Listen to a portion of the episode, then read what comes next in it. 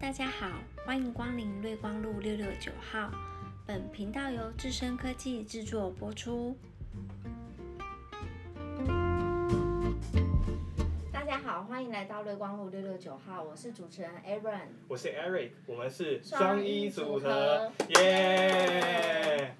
好啦，这次我终于加入这个团队了，这样子 Aaron 就不用一个人自己尴尬了，我就可以陪你一起尴尬。对啊，太开心了！你过年有做什么事情吗？这过年我都蛮宅的，我都在家打电动、玩 Switch，因为最近宝可梦推出新游戏阿尔宙斯，我几乎每天都在玩，超宅的。那你呢？我都在吃。你都在吃？哦，难怪这一期企划是你想的，对不对？对，这是我自肥的一个专自肥的计。划，对我想说，哎、这一集其实还蛮贴切的，因为像过年很多人都大鱼大肉嘛。对啊，我真的吃很多哎，我零食没有少吃过。哇哇哇！好，那你要不要来介绍一下我们这一期的主题是什么？我们这期的话，就是邀请到我们的台安医院加医科主治医生来为我们做介绍。那主要是希望说，可以透过医生的专业分享，来帮助我们的听众，可以在过完年后可以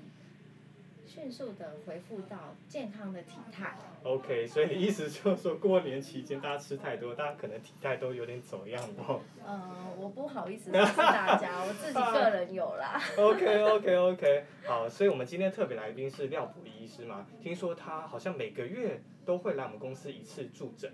对对吧？对，廖医师啊，他他是在每个月的第三周的礼拜三下午会固定来公司提供就是同仁健康的咨询。那如果说有需求的同仁，可以跟我们的护理师许晨去做预约。OK，所以大家记得，如果有任何跟身体健康有关的问题啊，都可以请教廖医师。那记得跟我们的护理师预约就可以了。好，那我们话不多说，我们就来欢迎我们的今天的来宾廖医师，耶！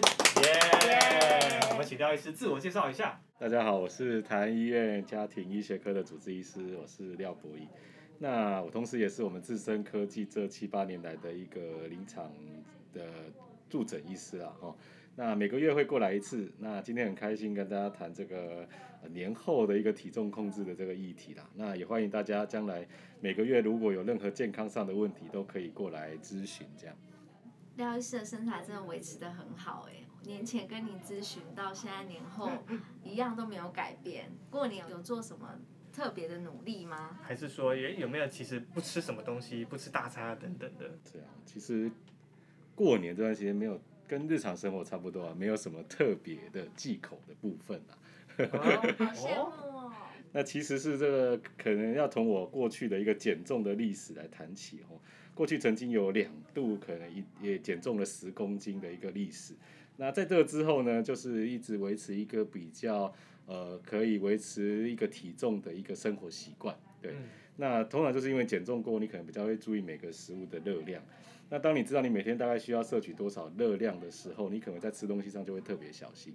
但是该吃东西的时间还是要吃的，哦，例如说我们过年想吃大餐啊，海鲜啊、龙虾啊、乌鱼子啊，哦，然后像昨天元宵节啊，你可能想吃元宵啦，这该吃的东西还是要吃的。那你摄取的过多的热量的时候，也许你在其他的餐别，你可能就要把它再省回来，哦，或者呢，你在吃的时候，你可能就是有吃到就好了，哦，不要说没有节制的一直吃下去。那如果在生活上就养成这个习惯，你在一些特别的节庆啊什么的时候，就不需要特别的去忌口啦，哦，那另外来讲，我本身因为有一个呃比较规则的一个运动习惯，所以在体重的维持上也会比一般人稍微比较容易一点点。那即便是这样，还是体重都有稍微每年稍微增加一点点，但上升的速度已经让我觉得算是满意了啦。对啊，对啊。OK，所以刚刚廖医师其实给我们两个蛮重要的观点。第一个就是他有提到，哎，我们要注意一下热量，所以要节制饮食。我们不是说不能吃啦，但是你还是要看一下，不是说，哎，我今天好喜欢吃龙虾，我就狂吃大吃；我今天好喜欢吃麦当劳，狂吃大吃。我们还是要稍微控制一下我们的热量。第二个就是廖医师刚好提到要呃规律运动嘛，规律运动呢才能保持好身材。哎，我们后面有什么样的问题想要请教一下廖医师吗？刚刚廖医师分享的很好，这对于我来说其实确实是有点困难，因为我是一个看到喜欢的东西我就会吃很多的人。那我看到网络上有很多就是呃饮食的方法，像是生酮啊、低碳啊、一六八等等，都说对减重很有帮助。那我们想听听看，就是廖医师的看法。主持人提到的这几种减重方法，我们会说它都是有帮助的，啊，这是一个非常好的消息啊。那基本上我们还是要来理解这件事情，我们就是要回到减重的基本原则。那基本原则来就是说，你当你消耗的热量哎超过你摄取的热量，那你就会瘦。那一般我们抓的原则是，你是去减少了七千七百大卡，你就可以瘦到一公斤。哦，那我们刚刚提到提到的，像是现在比较流行的，像生酮啊、低碳啊、一六八这些方法，因为它都可以减少热量的摄取啊，所以它当然都有它的一个减重的效果存在，都是有效的。那我们就稍微介绍一下，像是低碳跟生酮比较接近，低碳就是我们摄取极少的一个碳水化合物。那生酮来讲，就是几乎不摄取碳水化合物了。那我们热量最简单的一个来源就是碳水化合物。当你没有碳水化合物的时候，我们就去燃烧我们的脂肪。那这样子的效果可以减少脂肪，可以改善我们的胰岛素的一个效果哦，所以它可以达到一个减重的目的哦。那这样的方法就是我们可能摄取的过多的肉类啊之类的，可能会造成一些像是高胆固醇啊、高尿酸的问题。所以胆固醇偏高、心血管疾病的人或者是痛风的人，可能就比较不适合这样子的一个方法哦。那另外讲到一六八，就是另外一派，大概就是比较像是断食方法。那过去有一个所谓的五加二的方法，就是五天我可能有两天极低热量，剩下五天正常吃。那这种是所谓的一个间歇性断食的方法。那这样子的方法，因为我们只把摄取食物的时间缩短在某一个时间内，那有一段时间我们都没有吃东西，所以这段时间我们可以去燃烧我们的脂肪，同样可以达到改善血糖，然后燃烧脂肪的一个作用，所以它也是有减重的一个效果。哦，这是呃断食法带来的一个好处。但是断食法像我们在呃，像我诊所主要都看一些肠胃科的疾病，哎，那常常就会遇到有人就是胃不太好，又去做一六八，就胃溃疡发作啦，胃食道逆流发作啦，就是说它的间隔的时间太久，所以在胃不好的人可能就比较不适合。好，所以提到这些方法，你只要能够减少热量的一个摄取，让它可以消耗的更多的话，那你都可以达到减重的效果。所以这些方法都是有效的。那只是说有没有一个方法是适合所有的人，其实是没有啦。哦，所以。一般来讲，我还是会建议，如果你有这个减重的需求，第一个，你如果有了熟识的医生，可以跟他做一个咨询呐，哦，看有没有对你这样子的状况来讲，你们哪个比较适合，哦，那第二个还要，第一个还是要研究不伤身体，哦，例如说我们刚刚讲有糖尿病的人呐，有个慢性病的人，可能不适合生酮啊，哦，那如果你胃不好的，可能就不适合一六八啦，哦，这可能要研究一下这个方法对你身体有没有一个害处啦。那最后一个我们要提到，就跟刚刚提到的是一样的，就是这样的方法是一个。不是我们正常生活会做的事情，所以他不可能你这样子做一辈子。所以你跟他想说，我做完这件事情之后，我要怎么去维持我的体重，那就是蛮重要的一件事情。对，说你生活需要做一些什么样的改变，哎，这是你后续需要去注意的。所以刚刚廖医师其实提到的，就是不论是刚刚提到低酮啊、呃低碳啊，或者是一六八这种类似断食的方法，其实都是有效的，但是不一定适合每一个人。所以呢，其实如果各位有想要减重啊，有一些需求的话，最好还是咨询熟识的医师或是营养师等等的，会比较保险。那我要赶快预约下个月 廖医师的那个咨询时间。那请问廖医师，除了饮食调整以外，那我们需要去配合运动吗？因为像我本身就很讨厌运动。如果你的目标放在减重、减低重量来讲。那运动就真的不是那么的重要了吼。那因为你可以想象，例如说我们很认真的去跑步，跑了一个小时，其实这件事情你少吃一碗饭就已经解决了。就我们刚刚讲热量的 差异来讲，对，所以跑一个小时很辛苦，少吃一碗饭可能比较简单。所以当你要下降体重来讲，其实是饮食控制的热量的效果会比较好。但是运动不是在减重上就完全不重要，它的重点就在于我们对于体重的控制来讲，哎，维持运动是非常重要。过去的运动研究来讲，他们去看这个人的运动习惯，会发现你有一个良好的运动习惯，你也没办法减重。哎，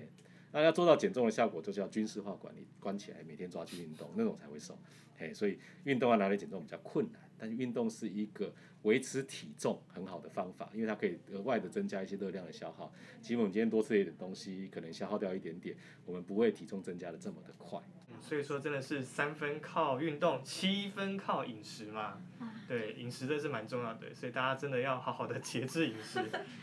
对啊，要管住嘴真的很重要。如果说对于那种食欲非常旺盛的人，但是他又很不喜欢运动，该怎么办呢？嗯，对他有没有其他的方法？不晓得廖医师在您的诊间病患有没有这种哎又懒得做运动，然后饮食又又不太想去控制，就很喜欢吃这样的状况呢？有什么样的其他方式可以帮助他们？这个我们还真的蛮常遇到的然后前一阵子在网络上很流行，就是一秒惹怒医师的话，哦这大概就是其中一个种类。医生，我好想减重，但是我不想饮食控制，我也不想运动，你可以给我别的方法吗。没有 这样子，没有不好意思。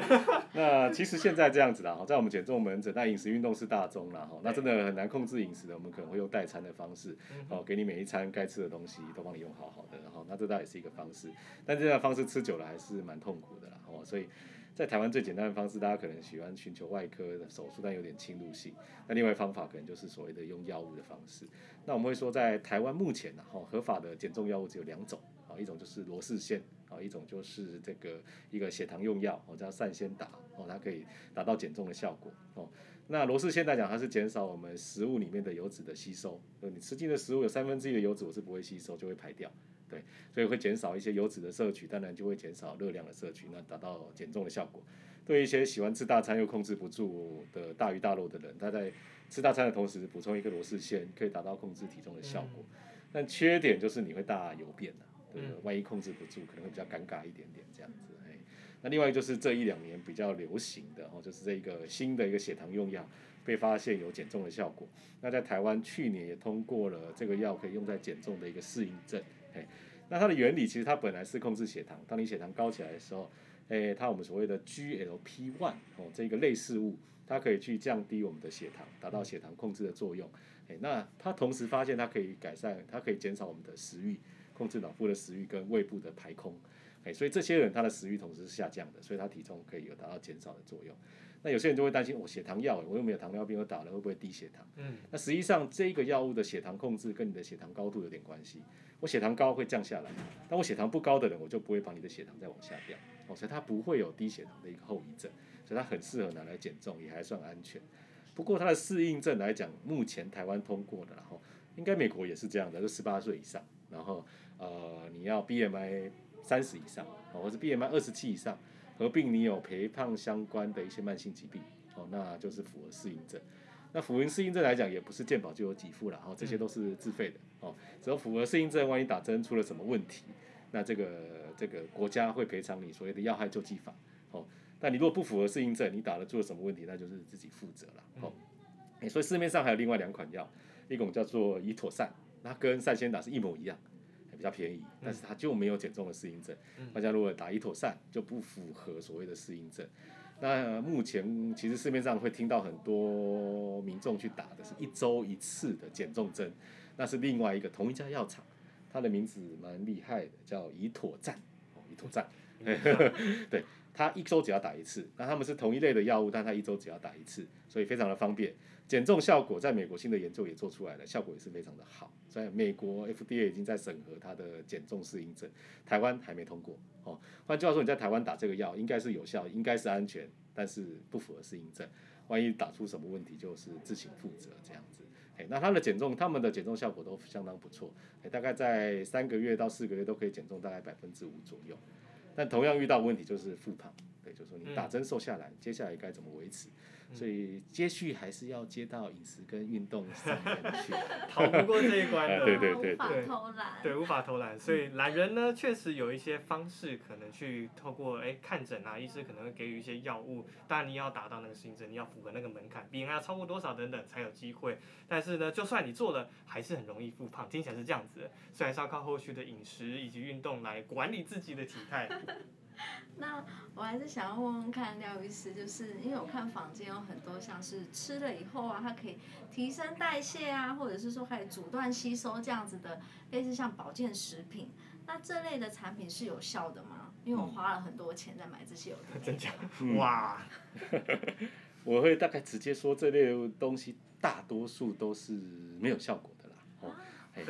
那因为这些东西太多了，我没有办法一一一的去，对啊，一一的去解释每一个的作用啊，哈。但我们从逻辑上来想，万一这个东西是非常有效的，它可以提升这么多代谢，可以下降这么多的食欲，它做成我们刚刚所谓的减重药物就好了，这商机太大了。嗯对，它可以赚更多的钱，它为什么要留在一个保健食品的一个 label？嗯哦，那它当然是达不到这个效果了。哦，那另外来讲，那为什么它可以宣称这么多的效果，政府难道都不管吗？哈、那其实他们说的就是一种话术了啦，他们会宣称说，我、使用 A 之后可以达到减重的效果，那实际上他们做实验的时候，可能是做一个比较高单位的一个诶使用，所以可以达到效果。实际上拿出来的产品可能是做不到这么高的单位哦，因为这么高的单位，第一个技术上比较难，第二个上费用上可能会非常的高，对，所以他们可能是单位数上的不同。对，那另外一种就是它有研究上的结果，但是实际上达不到实际使用的效果啦。哦，例如说我们在做实验，常常会说，哦，A 与 B 使用 A 之后，的确可以达到增加代谢有显著的差异，那这个显著的差异可能，例如说只是十大卡。哦，那我们刚刚讲了，一七千七百大卡，我们可以瘦一公斤。那假设我们使用这个药物，一个一天可以下降十大卡，哦，那你可能要两年才会瘦一公斤。哦，那所以就是对呀、就是实验上有一个结果，但是临床上达不到我们要的效果啦。嗯对呀、所以他们话术也没错，使用增加代谢，嗯，完全正确，嗯但是达不到你要的效果。所以，哎，理论上逻辑上的思考会是这个样子，所以这个药物应该多数是没效的。哦，OK 钱可能可以省一下。Aaron，不要再乱花钱了。好，省起来，省起来，省起来。所以刚刚廖医师其实跟我们分享的，从呃前面的饮食到运动的概念，以及到刚刚提到的，在门诊里面可能有些病患会去求助说，哎，有没有一些药物可以帮助他们去达到更好的体态？其实都是有的。以及到最后我们 Aaron 有补充问到，就是说，哎，坊间的那些保健营养品、食品啊等等，到底有没有效？其实刚刚廖医师已经给我们蛮明确的答案了。是嗯，谢谢今天廖医师分享了许多对减重方面还蛮重要的知识。公司在二月二十五号到五月十三号有举办一个线上健身房的活动，那大家也可以留意之后的公告。下集呢，我们也会邀请廖医师来跟我们谈健康主题，敬请期待我们下一集的内容。那我们下次空中见喽，拜拜拜拜。